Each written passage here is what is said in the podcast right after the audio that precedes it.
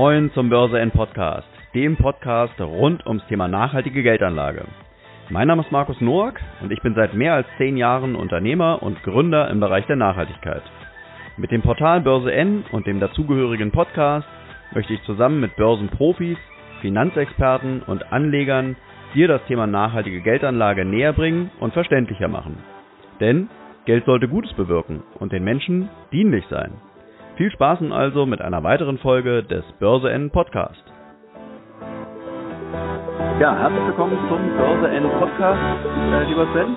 Markus, grüß dich. Hallo. Grüß dich. Ja, diesen Monat haben wir ja schon mal das Vergnügen miteinander gehabt und haben über die Wasserstoffstrategie äh, gesprochen, der Bundesregierung und der ja letztendlich auch der ähm, EU.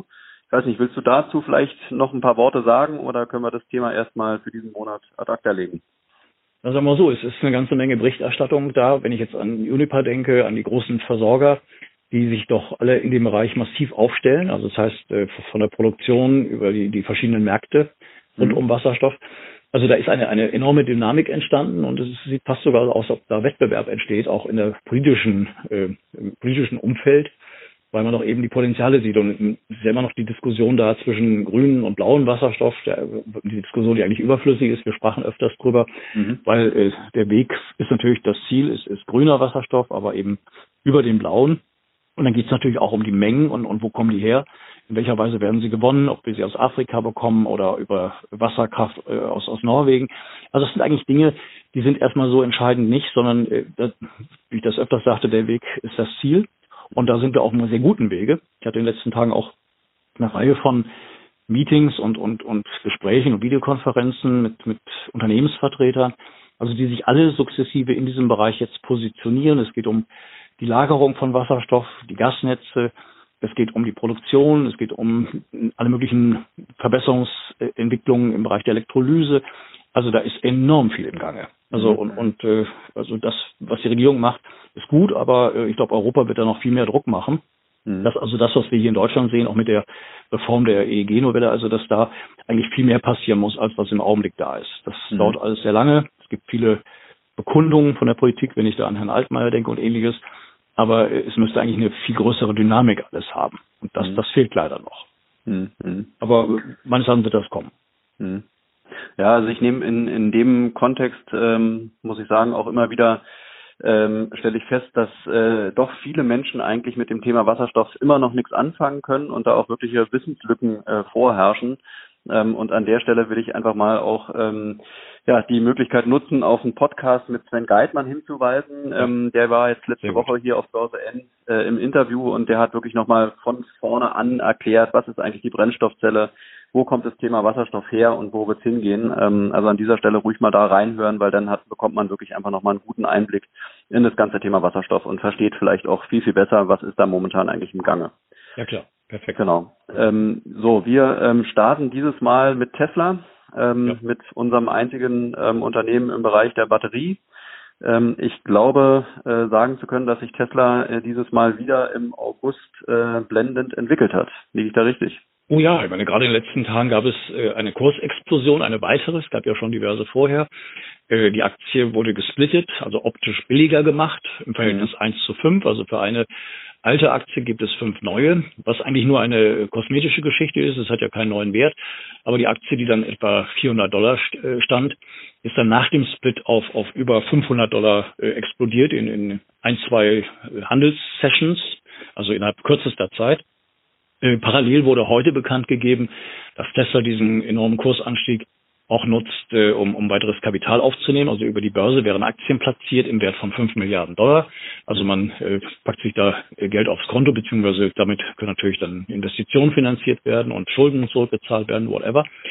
Äh, das wird natürlich vom Unternehmen genutzt. Der Börsenwert selber ist äh, bei knapp 450 Milliarden Dollar. Also das ist schon eine Hausnummer, äh, mhm. die ich als, allerdings als Hype, also ich behaupte, liege da natürlich ganz falsch im Augenblick aber dass das für mich eine Bubble ist, die mehr mit bestimmten Handelsmechanismen zu tun hat, also Hochfrequenzhandel, Daytrading, äh, Kleininvestoren als Schwarm über die Robinhood-Plattform. Also sind ganz viele Dinge da, die meines Erachtens auch eben gefährlich sind. Ich meine, wer jetzt da drin ist und einen super Gewinn hat, also äh, Empfehlung würde ich eigentlich geben, äh, mal switchen, mal Gewinn mitnehmen, denn ein Gewinn in der Hand ist besser als äh, ein Gewinn äh, als Buchgewinn nur, der dann irgendwann leicht schmilzt. Also dass man da vielleicht mal switcht oder sogar, das wäre jetzt meine Empfehlung, äh, die Brennstoffzelle erkennt, die Potenziale, die in der Batterie in Kombination mit der Brennstoffzelle auch zu sehen sind. Und da sind wir natürlich bei unseren alten äh, Bekannten, nämlich äh, Firmen wie, wie Ballard Power. Mhm. Also im ganz anderen Bereich. Mhm. Mhm. Kannst du sagen, ähm, wofür Tesla die Kapitalerhöhung nutzen will? Nein, das ist immer General Corporate Purposes nennt sich das und das, das kann in alle Richtungen gehen. Das kann Geld sein für die Fabrik in Brandenburg, das können Schuldentilgungsgeschichten sein, das, das kann für Forschung und Entwicklung äh, Geld sein. Also das, das Unternehmen bekommt halt eben das Geld aufs Konto und äh, nutzt natürlich damit diesen hohen Börsenkurs. Und das ist natürlich für die Altaktionäre wieder insofern gut, weil die, die, Anti, also die, die Verbesserung natürlich auf dem aktuellen Niveau um die 490 oder 500 Dollar natürlich dementsprechend geringer ist. Also Tesla macht genau das Richtige. Also die, die nutzen die Euphorie und, und packen sich das Geld aufs Konto. Das mhm. ist also schon mal der richtige Schritt auf jeden Fall. Mhm. mhm. Jetzt muss man ja schon sagen, dass wir, ich meine, wie lange verfolgen wir jetzt die Aktie? Wirklich seit, seit Mitte letzten Jahres oder, oder viertes Quartal letzten Jahres. Ja. Ähm, und du hattest ja auch oftmals prophezeit, äh, das wird nicht mehr lange äh, so weitergehen. Aber die Rallye geht irgendwie weiter bei Tesla, ne? Ja, ja klar, ich habe mich da äh, temporär völlig geirrt. Mhm. Zwischendurch muss man allerdings auch sagen, ich habe sie bei 850 Dollar im letzten Jahr äh, also da Verkaufsoption für ein Musterdepot erworben mhm. und danach ging sie auf 350. Also das heißt, wir hatten schon mal Anfang des Jahres einen Rückgang, bevor es dann äh, quasi im Februar äh, zu dieser enormen Kursexplosion kam. Also wir rechnen ja, im Augenblick ist das ja eine Vervierfachung ja, innerhalb der kürzesten Zeit. Mhm. Aber eben für mich sind da viele Tendenzen und heute ein Gespräch geführt mit einem technisch orientierten Anleger, der da in der Technik auch richtig gut liegt, mhm. ähm, der immer gesagt hatte, also Tesla sieht noch äh, technisch stark aus, aber der heute mir gesagt hat, also äh, jetzt äh, ist es überkauft. Die ganzen technischen Indikatoren deuten darauf hin, dass äh, jetzt auch mal der Rückwärtsgang kommen kann. Und da brauchen wir einen sogenannten Tag, eine Art Reverse, ähm, wo auf einmal mit sehr, sehr hohem Volumen auf einmal eine Gegenentwicklung eintritt. Das muss nicht heute sein. Die Aktie war vorhin 20 Dollar tiefer, ist jetzt minus 4 Dollar. Aber irgendwann kann es einen Tag geben, wo dann eben auch äh, mal mit Gewinnmitnahmen gerechnet wird. Und was man ja auch sehen muss, äh, dass der Short Interest, also die Höhe der leerverkauften Aktien war vor dem Split 12 Millionen Stück, also 7,5, 7,8 Prozent der ausstehenden Aktien. Also nicht des Free Float, sondern insgesamt der ausstehenden. Und das ist ein extrem niedriger äh, Short Interest. Das heißt, äh, Fonds äh, oder institutionelle Anleger als Gruppe, die bedienen sich ja auch dem Short-Selling, um, um Aktienpositionen abzusichern. Das heißt, äh, aus Trading-Aspekten heraus. Also ein gewisser äh, Boden an, an Short-Interest-Menge, äh, an, an leerverkauften Aktien, ist eigentlich immer äh, günstig oder beziehungsweise wird es immer geben. Das sind dann keine Anleger, die auf fallende Kurse setzen, reine Spekulation, sondern das sind dann auch Hedging-Geschäfte oder, oder das ist ein Hedge von bestehenden äh, Buchgewinnen zum Beispiel. Und da ist siebeneinhalb oder fast acht Prozent ist geradezu lächerlich. Also da ist viel Potenzial auf der anderen Seite, wenn der Short Interest wieder richtig steigt, dass dann auch die Shortseller äh, diese Zahlen massiv erhöhen, wenn sie jetzt eben auf fallende Kurse wieder setzen. Also da ist Pulver da, will ich damit sagen. Mhm. Ähm, wie schaut es denn eigentlich aus so mit, ähm, mit der Corona-Situation? Ähm, langsam nimmt die zweite Welle ja so ein bisschen Fahrt auf. Wollen wir hoffen, dass nicht allzu äh, viel passieren wird. Ähm, aber eigentlich kommen ja die ähm, die, ähm, ja, die, die, also Tesla und, und alle Wasserstoffaktien, die wir uns mal so anschauen, kommen ja eigentlich ganz gut durch die Krise. Wie ähm, hat Tesla sich ähm, in der Corona-Phase bisher verhalten und siehst du Tesla da in Gefahr jetzt, äh, was die zweite Welle anbelangt? Dann sagen wir mal so, äh, wenn du jetzt äh, Corona ansprichst, äh, Kalifornien ist da ja von betroffen und da gab es ja schon mal diesen Eklat, dass das äh, Tesla-Chef Musk also das nicht hinnehmen wollte, dass seine Fabrik da in Fremont geschlossen ist. Mhm. Das kann natürlich immer passieren. Aber ich glaube, die Aktie ist äh, losgelöst von all diesen Dingen. Das ist mehr Trading, das ist eine Form von Hype. Äh, meines Erachtens eben auch, wie gesagt, eine Bubble. Es gibt ja auch, äh, die erwähnte ich letztes Mal, bekannte Shortseller, die, die äh, auch sagen, sind jetzt liegen sie daneben, aber per Saldo die Argumente für einen wesentlich niedrigeren Kurs oder niedrigere Börsenbewertung, die Argumente sind eigentlich reihenweise vorhanden. Also bis jetzt haben sie sich super gehalten, aber irgendwann wird es auch mal Gewinnmitnahmen geben. Aber natürlich, der Kurs äh, hat Corona bis jetzt überhaupt nicht geschadet. Es kommen ja immer Meldungen, wie gut eben China läuft, welche Perspektiven man da sieht. Auch wenn man da Fragezeichen äh, anlehnen muss, weil Tesla da gar keine Auskünfte richtig gibt. Man hat eine Umsatzzahl genannt, China, aber das war's dann auch. Also da sind doch eine Menge Fragezeichen, die da auftauchen. Auch mit der Finanzierung über äh, Regulatory Credits, also ZEVs, auch äh, eine Frage, äh, ob das alles so geht. Das heißt, dass man äh, diese Emissionsrechte, die man anderen Autoherstellern verkauft, die äh, keine oder wenig Batteriefahrzeuge haben, also Fiat Chrysler zum Beispiel, ob das äh, alles in Relation zu der verkauften Zahl der Autos sein muss oder der Produktion der jeweiligen Menge an Autos. Also es ganz, ganz viele Fragezeichen. In dem Zusammenhang übrigens ganz spannend, weil Nikola Motors, die ja äh, auf die andere Seite setzt, das heißt, sie haben auch Batteriefahrzeuge, aber eben auch Hybridfahrzeuge, gerade im Lkw-Bereich. Und äh, die wollen ja ein SUV namens Badger auf den Markt bringen, also die Übersetzung heißt DAX. Mhm. Und äh, da suchen sie einen OEM, der das macht, also ein großer Autohersteller, der, der das dann für Nikola produziert. Und das Spannende ist, dass natürlich äh, Nikola mit Iveco zusammenarbeitet und bei Iveco ist äh, Fiat Chrysler einer der größten äh, Aktionäre oder Gesellschafter. Also das äh, will ich damit sagen, dass vielleicht äh, äh, Fiat Chrysler der Partner ist, um den Badger zu produzieren äh, auf Basis Batterie oder Batterie und Brennstoffzelle beides zusammen oder getrennt. Das, das ist ja die, die Offerte von Nikola, das Besondere. Also könnte gerade das Autounternehmen oder der Konzern Fiat Chrysler, der jetzt viel Geld an Tesla zahlt wegen nicht vorhandener Batterieautos, also diese, diesen Ablasshandel da quasi macht mit ZEVs, dass gerade wiederum Fiat Chrysler das Unternehmen sein kann, was jetzt über Nikola den, den, den Brennstoffzellen- und Batterieweg geht. Also es ist ganz interessant, wie klein die Welt da sein kann. Mhm. Mhm. Klingt spannend. Dann ähm, lass uns doch jetzt mal zu unserer ersten Wasserstoffaktie kommen, nämlich Ballard, Ballard Power. Ähm, die sieht die vom Chart sehr gut aus. Ja, genau. Die hat sich, also die Aktie, Aktie hat sich, glaube ich, jetzt in diesem Monat auch ganz gut entwickelt. Allerdings gab es da auch so ein bisschen Auf- und Ab-Bewegung, oder? Ja, ja, klar. Bloß man muss natürlich immer sehen, wo kommt eine Aktie her. Und sie war, äh, vor, vor drei, vier Monaten war sie bei, bei 10 Dollar. Dann ging sie auf 21,6, äh, sorry, 21,40 Dollar hoch mit sehr hohen Umsätzen fiel dann wieder auf 14 und ist jetzt bei, bei ca. 16 Dollar. Äh, das äh, ist vom langfristigen Trend eine normale äh, Kursreaktion, also Gewinnmitnahmen etc. Aber vom Chart sieht die ja schon wieder richtig gut aus. Bei Ballard haben eine ganze Reihe Analysten ihre Meinung verbessert, beziehungsweise es gab sogar Neuratings. Das jüngste war Raymond James. Die Investmentbank hat als neues Kursziel äh, 28 Dollar ausgerufen. Das ist schon mal nicht ohne. Ein paar Tage vorher war es Sanford Bernstein. Äh, und die hatten 22 äh, US-Dollar bzw. 25 Kann-Dollar äh, als Ziel gehabt. Und davor war es die Bank of Canada, die 20 Dollar als Ziel haben. Also es kommen jetzt doch mehr große Investmentbanken, die sich mit Ballard beschäftigen. Das sind bis jetzt wenige gewesen, aber das scheint langsam loszugehen. Und bei Ballard ist natürlich auch eine Menge an, an News da oder an erwarteten News. Wir reden schon länger über China. China hat gesagt, was sie machen wollen, also LKWs, große Infrastruktur, Tankstellen aber ist noch kein Betrag genannt worden. Und der soll jetzt in den nächsten zwei, drei Wochen äh, genannt werden. Also wie viel Geld China in die Hand nimmt, um diesen Bereich zu fördern, wie sie es ja auch mit der Batterie gemacht haben. Mhm. Und das kann dann auch schnell ein Betrag sein von, von drei, vier, 500 Milliarden Dollar oder mehr. Natürlich nicht über ein Jahr, sondern über fünf, zehn, 15 Jahre. Und das ist natürlich positiv für Ballard.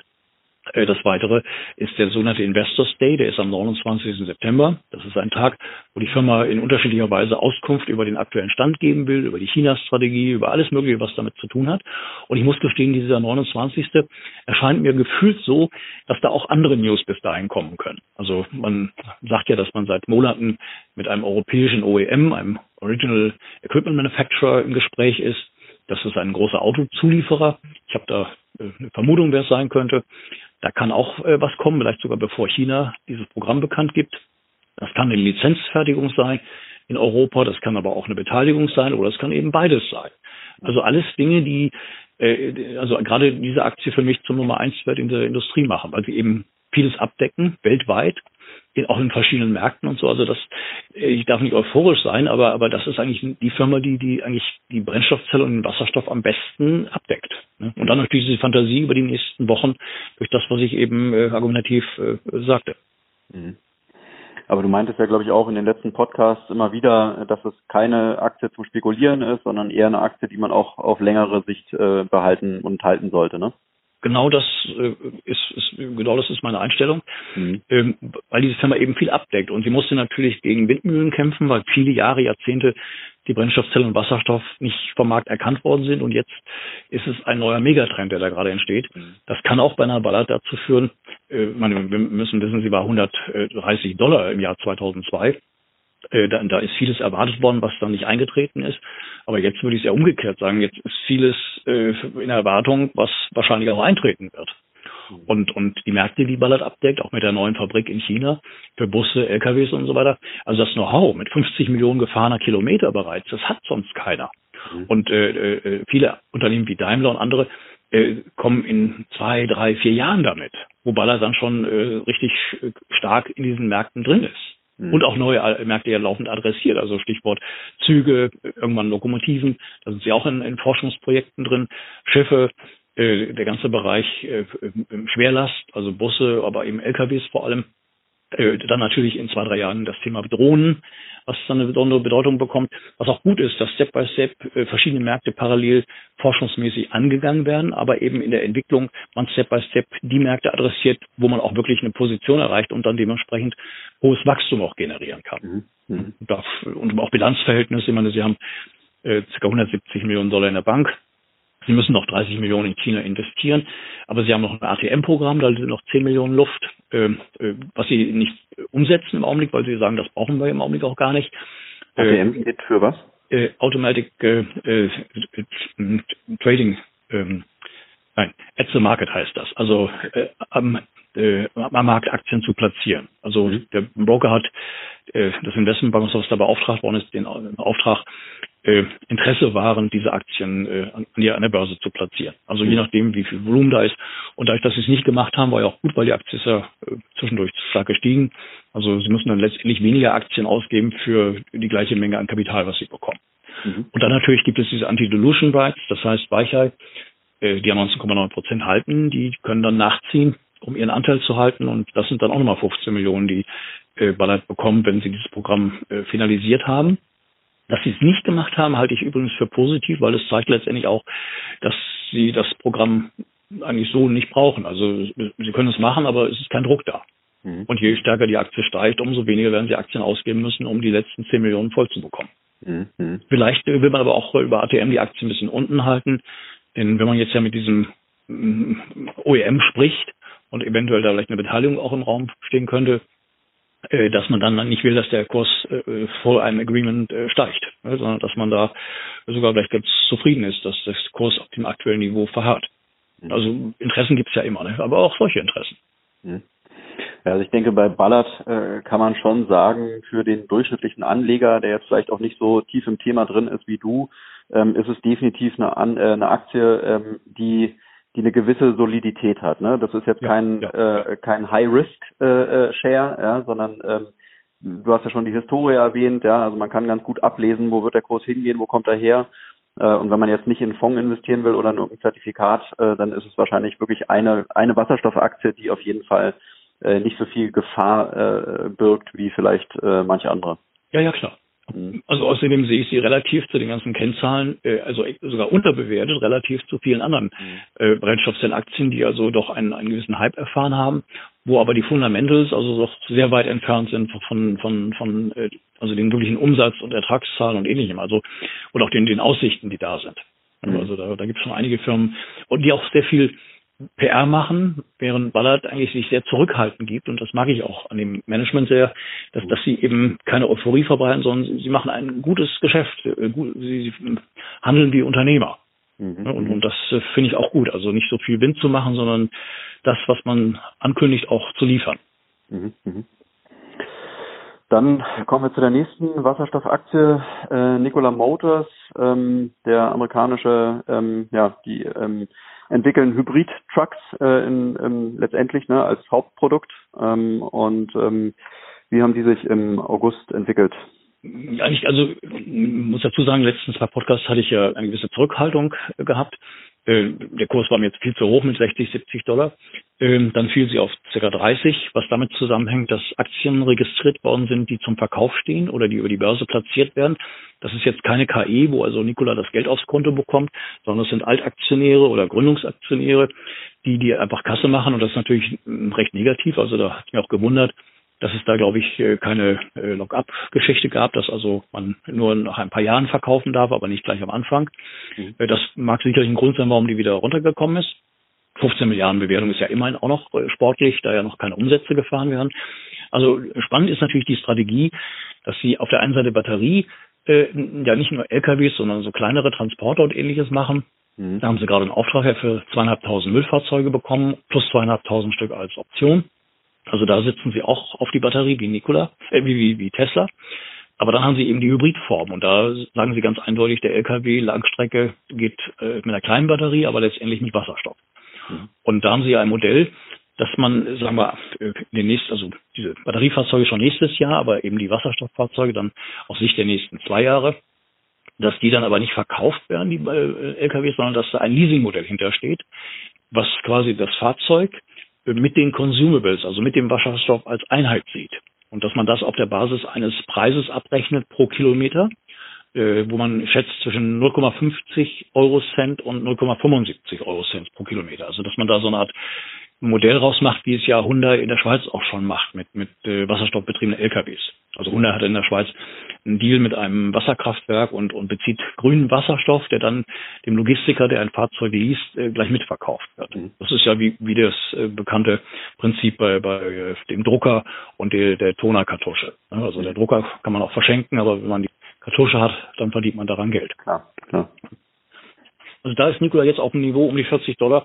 Kann man sich ein paar hinlegen, kann auch mal wieder ein bisschen runtergehen, aber wenn man das Ganze auf zwei, drei Jahre Sicht sieht, dann ist das eine schöne Sache. Dann, dann, weil die, die Firma adressiert genau den richtigen Markt. Es gibt sehr viele Emissionsbedingungen, die äh, gestellt sind, zum Beispiel in Kalifornien wo in den nächsten Jahren die, die Anzahl der verschiedenen Typen von LKWs also emissionsfrei fahren müssen und, und Neuwagen eine Quote haben, äh, also wo das genau in die Richtung geht von Batterie beziehungsweise Brennstoffzelle, Wasserstoff. Also der LKW-Markt ist auf jeden Fall der, wo es am, am stärksten losgehen wird, wo es auch am meisten Sinn macht. Mhm. Da sind natürlich auch äh, Daimler, Volvo, da sind sie ja alle drin, oder Stichwort auch Iveco als Partner von Nikola. Also das ist genau der richtige Markt, der da adressiert wird, in dem natürlich auch äh, Ballard ist in, in, in China. Also LKWs und Busse. Mhm.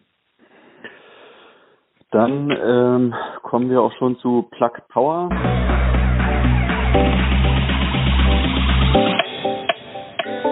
Und nun eine kurze Werbeeinblendung unseres Partners Baum mit dem Fair Future Fonds. Nachhaltigkeitsfonds, grüne Investmentfonds und ESG-Fonds spielen in den Portfolios der Anleger eine immer wichtige Rolle. Doch in Sachen Nachhaltigkeit halten nicht alle sogenannten Nachhaltigkeitsfonds das, was sie versprechen. Das Greenwashing-Risiko ist auch bei vermeintlichen nachhaltigen Fonds allgegenwärtig. Einen garantiert nachhaltigen Fonds finden Anleger im Baum Fair Future Fonds, den Green Growth Futura gemeinsam mit der GLS Bank aufgelegt hat. Dieser Fonds ist ein globaler Aktienfonds mit einem konsequent nachhaltigen Portfolio. Das Anlageuniversum umfasst primär kleine und mittelständische Unternehmen. Die konsequente Nachhaltigkeit des Fonds wird durch einen unabhängigen Nachhaltigkeitsbeirat gewährleistet, der sich aus prominenten, ausgewiesenen Nachhaltigkeitsexperten zusammensetzt. Mehr Infos zum Fonds unter greengrowthfutura.de. Greengrowthfutura, alles zusammengeschrieben.de. Viel Spaß! Das ist eine Aktie, die ähm, im ganzen Jahr 2020 äh, eigentlich nur eine Richtung kennt und das ist nach oben. Ja. Äh, im, im, August hat die sich auch gut entwickelt. Ähm, da spielt, glaube ich, auch ähm, das Thema Drohnen eine Rolle bei denen, ne? Ja, also das Thema Drohnen, also es wurde jetzt vor ein paar Tagen bekannt gegeben, dass sie mit Drohnen, also dass sie eine Brennstoffzelle für Drohnen entwickelt haben. Mhm. Ich muss jetzt gestehen, das hat Ballard schon lange. Äh, die haben damals die Firma Protonex übernommen. Äh, entscheidend ist natürlich bei beiden Firmen oder überhaupt dem Thema Brennstoffzelle bei Drohnen, das ist die Zukunft. Also das heißt, äh, gerade Plug hat ja Amazon als Kunden für, für Gabelstaplerumrüstung und ist natürlich klar, wenn man äh, Logistiker ist oder beziehungsweise die ganze Logistik von so einem Unternehmen, dass die, die Drohne natürlich mittel- bis langfristig eine enorme Rolle spielen wird, ne? wie Pakete transportiert werden oder wie man von A nach B kommt oder bestimmte Waren äh, oder bestimmte Leistungen, Überwachungsgeschichten und so weiter mit der Drohne kommen. Und da ist natürlich auch der Brennstoff, die Brennstoffzelle, Wasserstoff im Vorteil, weil in, einmal die, die Länge der, des Aufenthalts in der Luft eine viel bessere und längere ist als mit Batterien und natürlich die ganze Gewichtsfrage eindeutig äh, zugunsten äh, der Brennstoffzelle liegt, beziehungsweise dem mitgeführten Wasserstoff. Mhm. Also das ist sicherlich ein Markt, den den Plug richtig adressiert, genauso wie sie es ja richtig machen, dass sie in die Elektrolyse hineingehen. Da planen sie jetzt äh, Partnerschaften in Japan. Äh, auch da interessant, sie haben ja eine Elektrolysefirma gekauft, ähm, ähm, also Firma, die Elektrolyseure baut, konstruiert. Das ist ein riesiger Markt, äh, gibt Schätzungen 150 Milliarden Euro in den nächsten 20, 30 Jahren, also von der Produktion, von den Geräten, von der Leistungskraft, von all diesen Dingen. Und Japan will da ganz viel machen, hat aber irgendwie, wenn ich das richtig verstehe, noch nicht das Know-how bei Elektrolyse. Also da sind interessanterweise auch deutsche Hersteller ganz weit äh, im Vorteil. Also Japan fragt in Deutschland an über Elektrolysetechnik. Und da äh, hat Platt das richtig adressiert, genauso wie sie auch Wasserstoffperspektive äh, selber produzieren wollen, grünen Wasserstoff, dass sie dann auch wirklich am, am Wasserstoff auch Geld verdienen. Ne? Aber mit 5, etwas Milliarden Börsenbewertung ist eigentlich bei Plug äh, heute alles drin, finde ich, alles. Sie haben 300 Millionen Dollar gerade äh, äh, durch die Neuausgabe von Aktien an den Markt gebracht also sich damit refinanziert. Fragezeichen habe ich immer noch mit den äh, jeweils 50 Millionen Optionsscheinen, die Amazon und Walmart besitzen. Die haben sie immer geschenkt bekommen quasi, wenn ich das so richtig sehe, äh, etwas über einem Dollar. Und die Aktie ist ja bei, bei 13,5, fast 14 Dollar gewesen. Also äh, da muss man auch mal sehen, was, was jetzt diese beiden Kunden und gleichzeitig Aktionäre ins B, was sie mit diesen Anteilen machen. Ja, das ist, sollte man ja auch immer sehen, welche Entscheidungen da getroffen werden. Mhm. Also Plug ist sicherlich langfristig interessanter Wert, aber ich muss gestehen, äh, ich komme da wieder zurück, da ist mir vom Potenzial her, äh, Plug hat das Potenzial ausgenutzt, sie sind ja stark gestiegen, aber da haben die anderen, äh, wie, wie Ballard meines Erachtens, jetzt per heute also doch ein wesentlich größeres Potenzial. Mhm. Aber letztendlich wird die ganze Branche natürlich immer mehr erfasst. Ich sehe auch immer mehr äh, Fondkonstruktionen mit äh, Brennstoffzellenunternehmen oder Unternehmen, die damit zu tun haben. Stichwort äh, äh, Gasehersteller wie, wie Linde und Air Liquide und andere. Also da tut sich natürlich eine ganze Menge. Also die ganze Branche profitiert natürlich. Ja, klar. Interessant übrigens am, am Rande, ähm, äh, Katsuhiko Hirose, ich habe ihn selbst mal erleben dürfen hier in Hamburg. Der, der war der Mann, der eigentlich den Prius, das erste Hybridfahrzeug von Toyota entwickelt hat. Mhm. Drei Jahre hohe Verluste äh, und dann ging es auch einmal los und äh, was ich da damals hörte, also neun Millionen Fahrzeuge verkauft. Und der Mann äh, ist heute Berater bei Toyota und hat in einem Spiegelinterview gesagt, dass äh, äh, also er jetzt die Zukunft in der Brennstoffzelle im Wasserstoff sieht. Mhm. Und er hat äh, also im sinngemäß gesagt, ich habe das hier vor mir, ich verstehe das alles nicht, äh, was die deutschen Unternehmen machen. Das ist Selbstmord. Also bezogen auf die Frage, warum sie in der Brennstoffzellentechnologie nicht Gas geben. Denn Daimler und andere Unternehmen sind da ganz weit vorne, aber sind sehr zögerlich. Auch wenn man natürlich verschiedene Märkte adressieren muss, also der Pkw-Bereich, sagt ja auch Toyota selber, in zwei, drei Jahren. Andere Märkte werden äh, schneller sein, also Stichwort LKWs, wie vorhin auch äh, erwähnt. Aber äh, man muss eben schon sehen, dass das neue Märkte sind, die eine enorme Dynamik bekommen und dass bestimmte Unternehmen wie VW und so also äh, aufpassen müssen, dass sie diesem Trend nicht hinterherlaufen müssen. Denn wenn es wirklich losgeht oder auch China Bedingungen stellt, kommt kein Kfz-Unternehmen dran äh, vorbei, äh, da auch zu investieren bzw. Produkte anzubieten. Hm. Ja. Also spannend, was, was da von fachlicher Seite kommt. Mhm. Also ähnlich wie ich es ja damals erwähnt hatte im Interview hier in der Welt von dem äh, Chef von Bosch, Herrn Denner und, und Herrn Dries von VW, also wo eben interessanterweise zwei Hochkaräter der Branche, also ein Zulieferer der größte und ein Autokonzern der größte, also doch 180 Grad unterschiedliche Meinungen haben. Mhm. Also das ist schon, schon spannend. Und das betrifft natürlich auch jetzt die Thematik Tesla, äh, ob ein Auto ähm, in der Langstrecke, ob da die Batterie äh, das Nonplusultra ist. Äh, klar ist, die Batterien werden der Leistungskraft immer besser. Äh, mhm. das ist also auch völlig klar, obwohl es da auch physikalische Gesetze gibt, die, die eine gewisse Begrenzung darstellen. Aber noch ist eben sehr, sehr viel Luft nach oben. Plus es geht auch um die Menge der Materialien, die notwendig sind. Also perspektivisch, wenn jetzt wirklich 20, 30, 50 Millionen Autos mit Batterie für die Langstrecke fahren, äh, was man da an, an, an, an, vielleicht braucht man Kobalt später nicht mehr, aber äh, Lithium oder andere Dinge.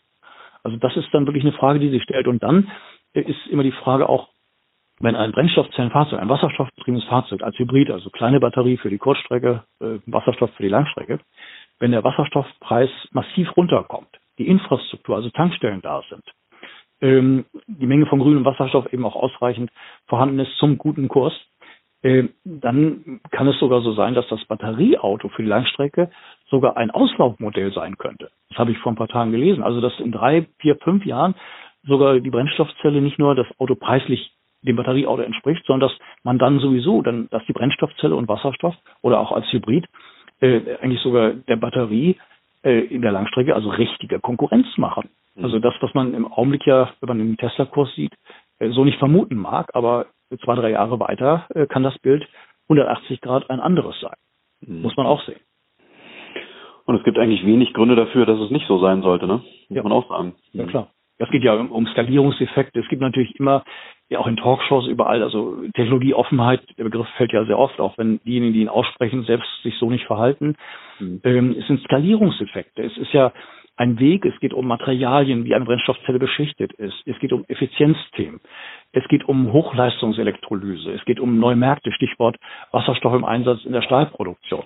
Bei Schiffen äh, Schienenfahrzeugen, äh, den ganzen, nimmt man Firma wie Pissmann oder Panasonic im, im Wärmemarkt oder Elektrolyse vor Ort, also dezentrale Herstellung von Wasserstoff, äh, direkt an Windparks angedockt oder Solarparks oder ähnlichem. Da ist weltweit eine Aufbruchstimmung. Und äh, da werden, es wird nicht nur fürs Klima gut sein, sondern äh, da werden Jobs geschaffen. Das wird letztendlich auch, auch Steuern und ähnliches bringen. Es ist natürlich auch klar, dass die bekannten Lobbys, das kann die Kohleindustrie sein, das kann die Ölindustrie sein, jedenfalls einige Unternehmen aus dem Bereich, die äh, sich in Konkurrenz eben zu Wasserstoff bewegen, während zum Beispiel Firmen wie Shell oder ähnliches erkannt haben, dass sie diesen Weg gehen müssen. Das heißt, das fossile Zeitalter äh, sukzessive äh, zu Ende geht. Äh, jedenfalls die Art und Weise, wie Öl und, und andere fossile Energieträger genutzt werden. Also da ist schon, äh, man, man sieht da schon auch gewisse Lobbys, die natürlich überhaupt kein Interesse haben, dass das alles gleich morgen passiert, sondern nach Möglichkeit erst in 10, 20 Jahren. Und das äh, sieht gerade aber eben so nicht aus, ne? sondern dass es viel schneller geht, dass der Point of Inflection, der ist jetzt vorbei, die Initialzündung kann man sagen. Also das geht jetzt alles richtig schnell und, und, und äh, wird sich auch potenzieren. Auch da in dem Zusammenhang haben viele Unternehmen aus dem Bereich der Versorger das Thema Wasserstoff äh, bis vor einem Jahr noch gar nicht auf, auf dem Schirm gehabt. Also ich äh, erwähnte ja in einem früheren Podcast, äh, von dem Energiegipfel vom Handelsblatt in, in Berlin. Also vor drei Jahren war Wasserstoff gar kein Thema, äh, vor zwei Jahren so ein bisschen. Und, und dieses Jahr äh, war ich baff, dass, dass 70, 80 Prozent aller Vorträge in irgendeiner Form von Power to X mhm. über Wasserstoff, über Elektromobilität auf einmal das Thema innehat. Mhm. Also da, da sieht man ja, also geradezu ideal, äh, plastisch, was da jetzt abgeht. Wenn man das so ähm, sich vor Augen hält, dann muss man ja fast schon ein bisschen sagen, dass die Batterie der, der Brennstoffzelle eigentlich so ein bisschen den Weg ebnet, oder? Ja klar, ich meine, die Batterie verbessert sich. Es gibt eben diese Kombinationsmodelle. Man braucht ja auch eine kleine Batterie im Auto. Für die. Kurzstrecke ist die Batterie im Vorteil. Also wer ein Auto braucht, wo er weiß, er fährt jeden Tag nicht mehr als so und so viel Kilometer, der, der, der ist im Batterieauto super aufgehoben. Aber wer eben beides braucht und die Langstrecke, äh, der sollte vielleicht mal ein, zwei Jahre warten und dann wird es äh, Wasserstoffbetriebene oder Brennstoffzellenfahrzeuge oder Hybride geben, die preislich nicht anders sind wie, wie jetzt Batterieautos. Also ohne dass man jetzt äh, Bedingungen erfüllen muss ne, oder, oder auch Umweltaspekte außer Acht lassen muss. Mhm. Also ist schon spannend, was für ein Wettlauf da ist, aber gleichzeitig sage ich auch immer, ähnlich wie bei, bei grünem und blauem Wasserstoff, das eine tun, ohne das andere zu lassen. Das heißt, es ja. geht ja nicht darum, so einseitig zu sein, sondern die Batterie hat klare Vorteile, aber das hat die Brennstoffzelle eben auch. Und es gibt kein, kein festes Datum, warum das eine besser oder schlechter ist als das andere, sondern es sind Wege. Und ich sehe so viele Forschungsgeschichten, wie zum Beispiel Wasserstofftanks, wie die konzipiert werden, über Metallhydride, also dass man Druck rausnimmt, dass man größere Mengen Wasserstoff anders speichern kann, dass man Gasnetze anders nutzen kann, also bestehende Gasnetze oder stillgelegte Gasnetze oder neue Gasnetze. Ähm, das sind irre viele Dinge im Gange, wo ich dann wirklich vergleichen würde mit einer Wiese, die, die voll trocken ist und es regnet einmal und auf einmal äh, äh, kommt aus jeder Pore eine Pflanze. Also wenn man das so, ich will mal metaphermäßig, sinnbildlich sagen will. Übrigens, ich bin da auch, äh, da freue ich mich auch drauf, jetzt äh, an diversen Schulen hier in Hamburg, äh, um im Rahmen einer, einer eines, ja, einen kleinen, das ist kein Kongress, aber eine größere Veranstaltung, äh, über das Thema mal zu berichten. Also gar nicht jetzt im Chemieunterricht, sondern einfach mal so, was, was tut sich da eigentlich im Bereich Brennstoffzelle, Wasserstoff? Was für Märkte tun sich da auf? Mhm. Äh, gibt das vielleicht neue Felder für, für neue Berufsbezeichnungen? Ne? Also, dass man eben früh in der Jugend bereits dieses Thema aufnimmt und dann auch dem Klimawandel beruflich zum Beispiel begegnet. Mhm. mhm. Ja, sehr spannendes Thema. Da gehst du jetzt aus freien Stücken an die Schulen und machst so ein bisschen Aufklärungsarbeit, oder? Ja, das ist äh, ein, eine, täglich, eine jährlich stattfindende Veranstaltung, die nennt sich äh, Wind, Wasser, Waterkant. Und das sind mhm. eigentlich viele Fachvorträge rund um, um Thema Klima mhm. und äh, an der Hafen City Uni hier in, in Hamburg. Aber das ist jetzt durch Corona anders gemacht worden. Das heißt, jetzt ist es so, dass äh, viele Vortragende dann nicht dort warten an einem zentralen Ort, sondern dann in, in die Schulen gehen, mhm. zum Beispiel. Und da habe ich das große Glück und freue mich drauf, dass ich da zum Thema äh, einfach ein bisschen was erzählen kann. Und äh, bin gespannt auf, auf natürlich spannende Fragen, die sich da ergeben und wo ich hoffe, dass ich die dann auch beantworten kann. Und wenn ja, nicht, dann, dann habe ich Fachleute, die ich natürlich dann vermitteln kann. Mhm. mhm. Ja, also der Markt, äh, den, den kenne ich ja auch aus meiner Arbeit äh, mit, mit Jobwerde. Ähm, ich betreibe ja eben auch noch die grüne Jobplattform Jobwerde und da sind uns ja die Märkte, ähm, also die ganzen grünen, äh, typisch grünen äh, Arbeitsmärkte schon schon seit Jahren bekannt äh, und wir stellen auch fest, dass eben ähm, gerade dieser Bereich anzieht, aber insgesamt auch die erneuerbaren Energien anzieht. Ne? Also auch vor Jahren hieß es ja schon irgendwie 360.000 Beschäftigte in den Erneuerbaren. Die Prognosen waren immer positiv, am Ende kam halt nicht viel. Ähm, aber wir stellen auch fest, dass gerade so in den, in den Industriebereichen äh, tatsächlich momentan so ein kleiner Aufwärtstrend ist, ja? Klar. trotz Corona. Ähm, Klar. Ja, und die Firmen müssen umdenken. Ich habe gerade ja. von Herrn Wolf, das ist der Vorstandsvorsitzende von Erin Klinger, ein Interview im, im Berliner Tagesspiegel gelesen. Also die machen auch beides. Also die beliefern Tesla mit allen möglichen Komponenten, die sind in der Batterieforschung, aber sie sagen langfristig, LKWs und so weiter, ist es die Brennstoffzelle. Mhm. Also die Automobilzulieferer müssen da alle umdenken. Mhm. Oder sie müssen sich heute schon richtig positionieren. Das, das tun sie auch immer mehr. Ja.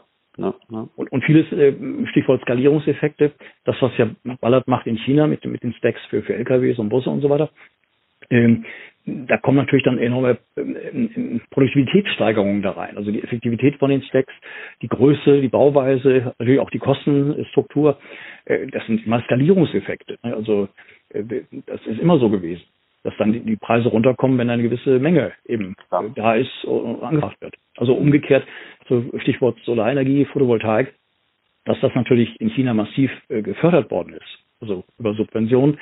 Äh, das wird immer so negativ dargestellt. Letztendlich hat es diese Märkte überhaupt erst richtig entwickelt, mhm. weil dann auch deutsche Unternehmen, Projektentwickler im Bereich Photovoltaik natürlich äh, auf günstige äh, Zellen aus China setzen können. Mhm. Dann ist es ja egal, ob die chinesische Regierung das bezuschusst hat, wenn ich diese Zellen, die nach einem bestimmten Standard ja auch gebaut werden, äh, günstiger beziehen kann. Mhm. Also wie es jetzt eben bei Ballard ist, dass Ballard diese Stacks aus China weltweit vertreiben kann. Ja, also für Busse, LKWs und ähnliches.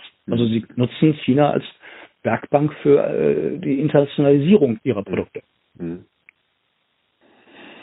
Also Wir kommen zur, zur letzten Wasserstoffaktie, zu Bloom Energy. Ähm, auch wieder eine Aktie, die eigentlich äh, dieses Jahr ähm, ja ziemlich viel Aufwärtstrend hatte, ähm, auch nochmal irgendwie einen Rückschlag so im, im März um.